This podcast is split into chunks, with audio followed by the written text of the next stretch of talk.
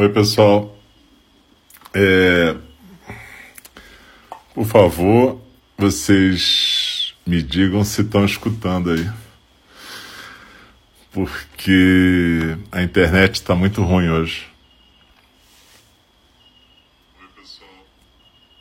E eu já percebi que provavelmente está com aquela distorção de voz de novo aquela voz de bêbado, mas fazer o quê? É, hoje, aqui em Friburgo, estava um temporal, caiu, caíram vários raios e aí a internet lá de casa pifou e eu mudei aqui para um outro lugar onde tem internet, mas não está muito legal. De qualquer maneira, se sumir, vocês já sabem o que está acontecendo. E como sempre tem aquele aviso, se os cachorros saírem latindo, se acontecer alguma coisa, não se surpreendam, apenas meditem até às oito e meia. Às oito e meia a gente vai ter a fala do Dharma. E, na verdade, a fala do Dharma hoje a gente vai continuar a gente vai continuar. É, a voz está robótica ainda. Eu imaginei que isso ia estar tá acontecendo. Até já instalei de novo o aplicativo aqui no telefone, mas eu não sei o que, que houve. É...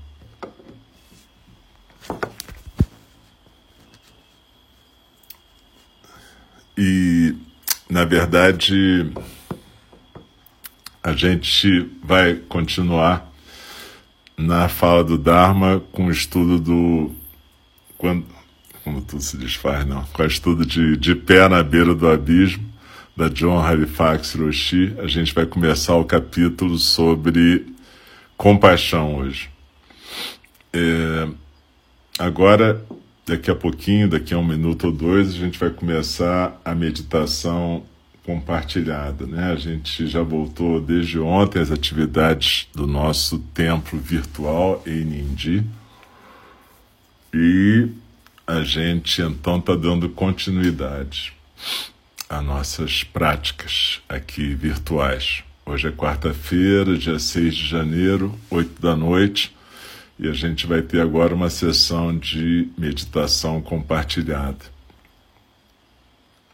Eu lembro que a gente tem meditações de terça a sábado, né? Terça a sexta, oito da manhã e oito da noite, e sábado, nove da manhã. Sendo que terça, oito da noite, sábado, nove da manhã são mais focadas em pessoas que não têm experiência, o que não quer dizer que a gente não possa ir lá. Qualquer um pode meditar nesses dias. Enquanto que nos outros dias é dedicado ao público em geral. Mas enfim, a gente sempre sugere que vocês procurem um lugar tranquilo em casa, possam ficar sentadas de uma maneira confortável, tanto na postura yogi tradicional, com as pernas cruzadas em lótus, semilótus ou birmanesa. Pode sentar numa cadeira, moda ocidental. O importante é que a coluna esteja razoavelmente ereta, peito aberto, os pés no chão, se você estiver na cadeira, e o assento, na verdade, os pés no chão e as pernas, mais ou menos, as coxas a, a, paralelas ao chão. E a respiração tranquila. A gente convida o sino a soar três vezes para marcar o início da nossa prática compartilhada, depois uma vez para encerrar a prática compartilhada aqui. Mas quando terminar, não se mexe logo não. Espera, eu vou orientar como é que é a saída da prática. E a gente costuma deixar os olhos, quando é uma meditação compartilhada, a gente sugere que os olhos fiquem suavemente fechados, porque é mais fácil de fazer meditação orientada assim. Então tá, eu vou convidar o sino a soar. E essa meditação costuma demorar uns 20 minutos, mais ou menos, de 15 a 20 minutos, beleza? Depois a gente faz um pequeno intervalo e vai para a fala do Dharma.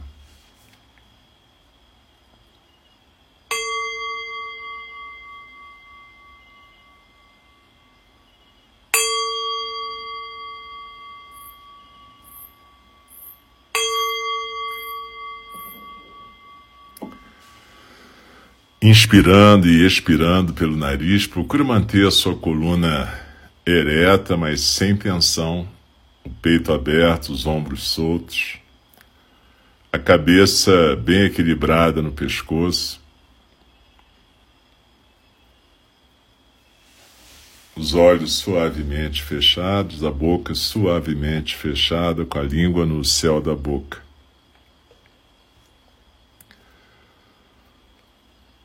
Acompanha a sensação física da sua respiração.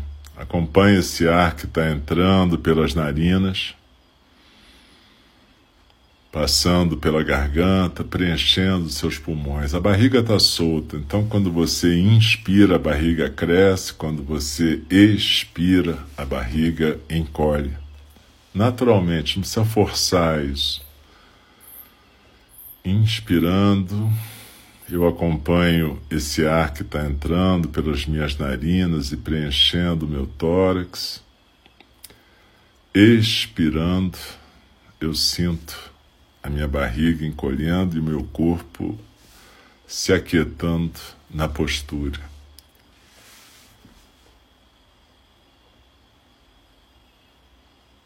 Procura focalizar principalmente a sensação física da expiração.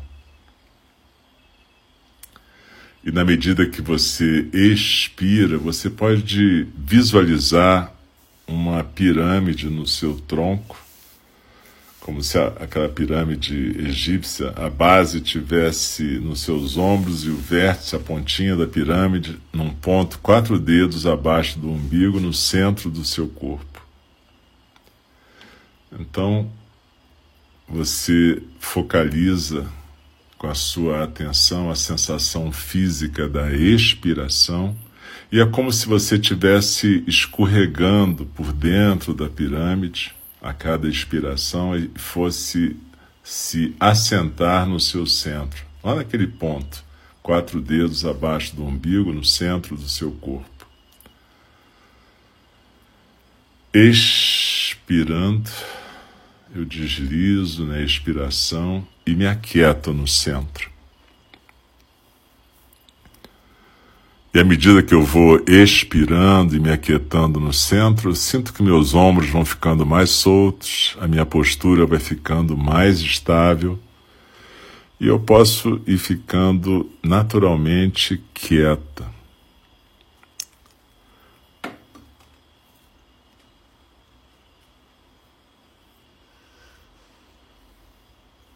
Expirando, eu me aquieto no centro. E o meu centro também é o meu centro de gravidade. Então, o meu corpo inteiro está se aquietando nessa postura e nessa expiração. E sentadas como montanhas, cada uma de nós pode se comportar exatamente como as montanhas, aceitando tudo que vem, tudo que vai. Assim como as montanhas aceitam os elementos, os passantes, a gente aqui aceita tudo que está aparecendo e desaparecendo. Tudo aquilo que está na correnteza dos sons do mundo, que é como a gente chama esse fluxo contínuo está sempre passando pensamentos, sentimentos, sensações, ideias, lembranças, preocupações. Isso não para nunca e quando a gente pratica a meditação, o nosso objetivo não é parar a correnteza dos sons do mundo, é aprendermos a ficarmos quietas no centro exatamente deixando a correnteza dos sons do mundo fluir sem obstáculos, sem nos prendermos a nenhum dos estímulos dessa correnteza. Então desliza na expiração e se aquieta no centro.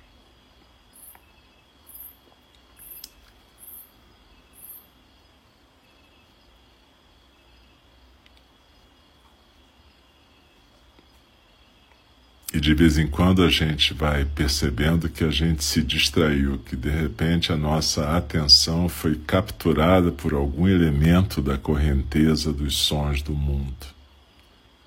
De repente, a gente foi arrastado pela imaginação do futuro na forma de uma expectativa, ansiedade, medo.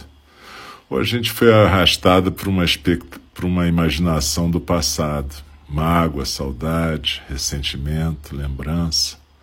Ou a gente foi arrastado até pela imaginação do presente, que é onde a maioria de nós vivemos, como se fosse sempre um delay da experiência com uma legenda embaixo. A gente está sempre comentando a experiência. Mas seja como for, quando acontecer esse tipo de coisa, a gente simplesmente percebe que se distraiu. E aí a gente volta com a nossa atenção plena para a sensação física da expiração e para a postura sem crítica, sem uma avaliação, um julgamento se a prática está certa, errada, boa ou ruim. A gente simplesmente se aquieta. Então desliza na expiração e se aquieta no centro.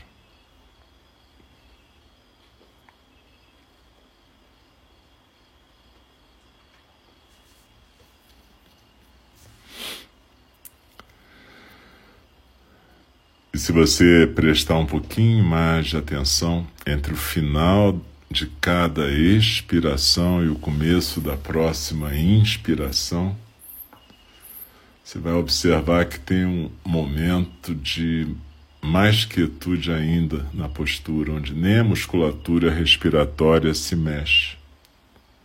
Esse espaço a gente chama de espaço aberto e ilimitado na verdade, é o mais próximo que a gente pode experimentar do chão da nossa experiência aqui e agora. É a manifestação mais próxima que a gente tem dessa coisa que a gente chama de natureza búdica. Então, não força isso, mas experimenta. No final de cada expiração, antes da próxima inspiração. E aí você vai observar que esse é o espaço aberto e ilimitado onde tudo acontece, onde está correndo a correnteza dos sons do mundo, onde está tudo aparecendo e desaparecendo, e onde até a gente, como observador, observadora dessa meditação, está acontecendo. Então desliza na expiração e se aquieta no espaço aberto e ilimitado. E à medida que a gente for construindo uma intimidade com essa experiência, ela vai deixar de ser uma experiência para ser um acontecimento. Cada vez que a gente praticar, em alguns momentos a gente vai deixar de experimentar e vai passar a ser experimentada pela respiração, pelo espaço. E ter essa experiência da própria observadora ou observador não ficar mais nesse papel, simplesmente se dissolver na correnteza dos sons do mundo. Isso não pode ser provocado, isso tem que ser experimentado na medida em que a gente pratica todos os dias um pouquinho. Então desliza na expiração, se aquieta no centro, habita esse espaço. E à medida que a gente vai construindo essa intimidade com esse espaço, em alguns momentos a gente vai deixar de controlar a meditação ou de querer ficar analisando o que está acontecendo e a gente vai poder deixar acontecer alguma coisa que na verdade vai simplesmente deixar um perfume na nossa experiência consciente, egóica. Então desliza na expiração e se aquieta no centro.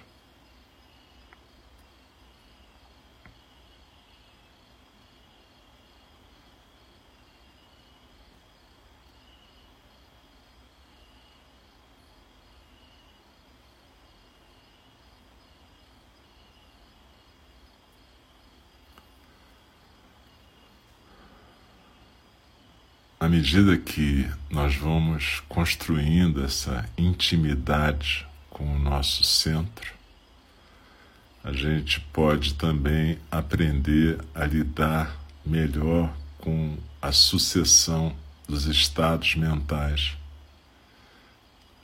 Porque talvez a gente possa perceber que esse espaço aberto e ilimitado, onde tudo acontece, ele é muito mais amplo do que qualquer sentimento, qualquer história, qualquer experiência.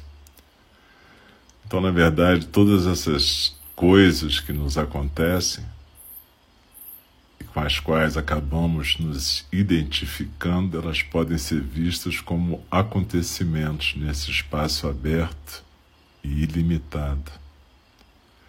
Mas tudo isso vai depender da gente colocar no coração a intenção de ter esse encontro com o nosso centro de silêncio, quietude, tranquilidade, pelo menos uma vez por dia, para que a gente possa ir construindo essa intimidade. E para que essa experiência às vezes possa ser simplesmente uma não experiência e deixar um perfume na nossa existência. Então desliza na expiração e se aquieta no centro.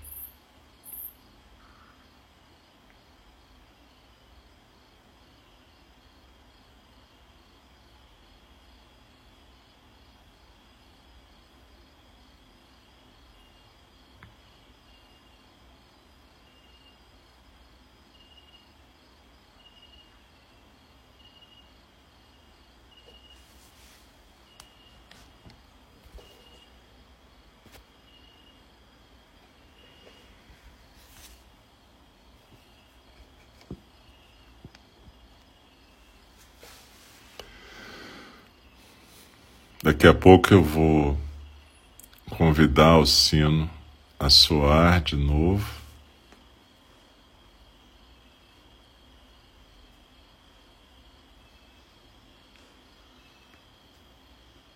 Daqui a pouco eu vou convidar o sino. E aí a gente vai poder se mexer devagarzinho, mas por enquanto só aguarda o sino.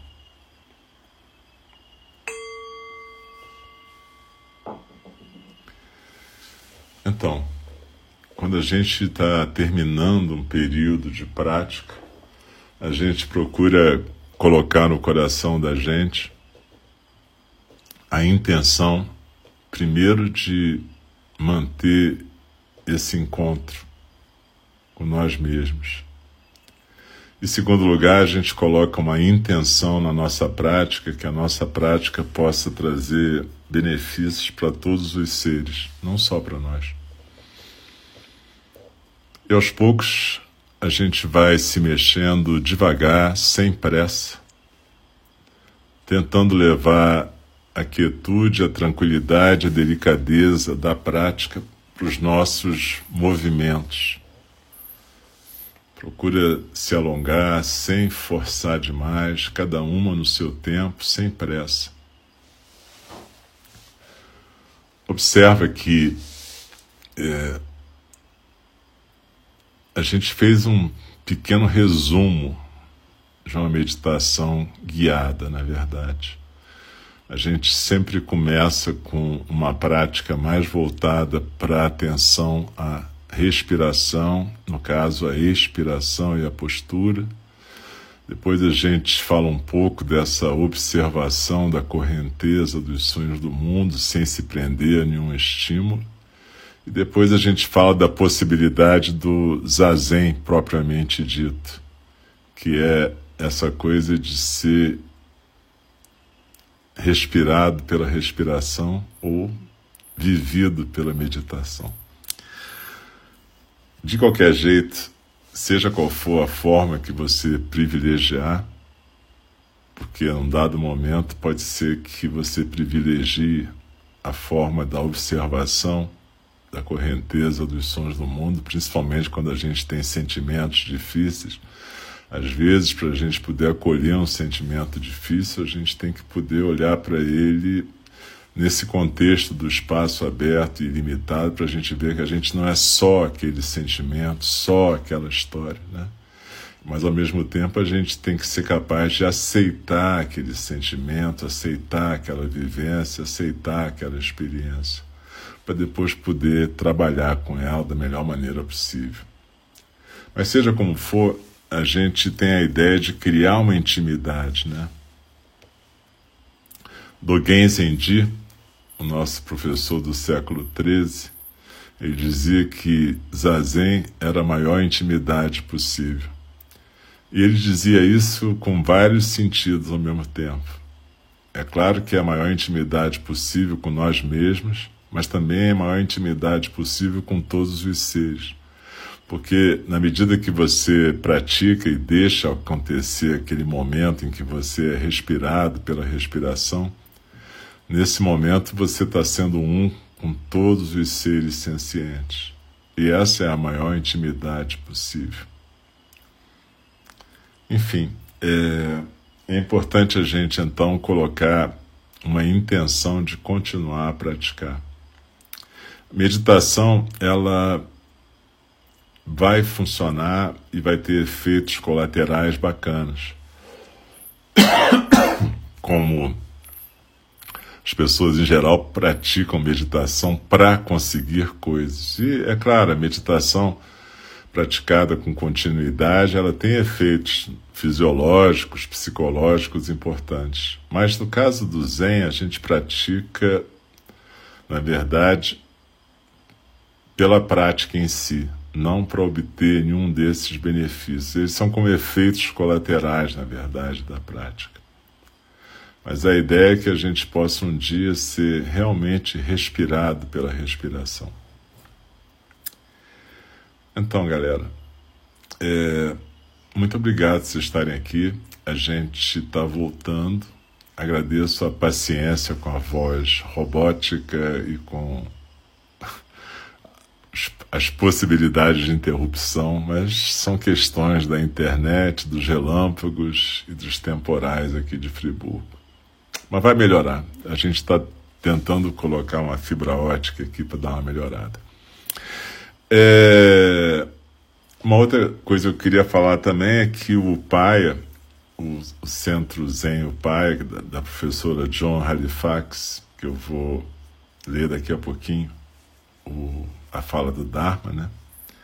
Eles estão oferecendo vários programas, então eu sugiro que vocês deem uma olhada no, no Upaya, no site do Upaya, para que vocês possam ver os programas que eles oferecem. Realmente são em inglês, então tem essa dificuldade, mas tem programas bem legais. Eles vão ter um programa de um ano agora, que é um, uma formação em budismo engajado ou seja, um budismo que se propõe a poder ter uma, um papel na sociedade que a gente vive.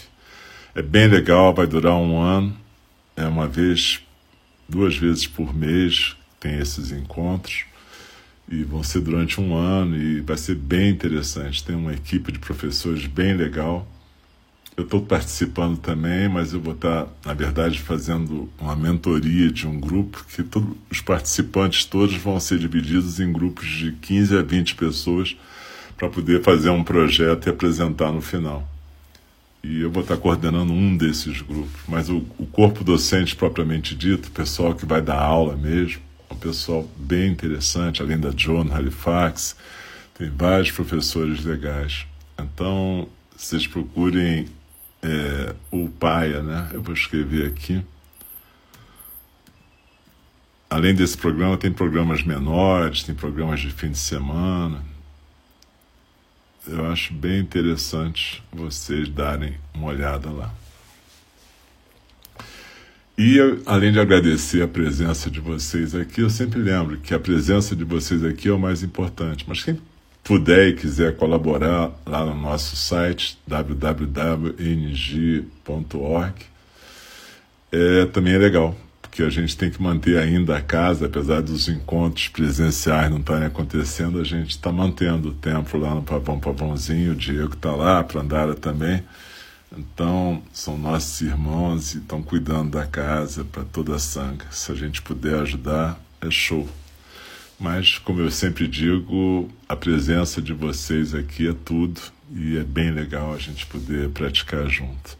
Eu sempre digo que a gente, todos os professores e professoras de energia, praticam basicamente porque vocês estão aqui, né? A gente se sente mais compelido a praticar. É bem interessante, né? É muito mais fácil a gente criar um compromisso com as outras pessoas do que com nós mesmos.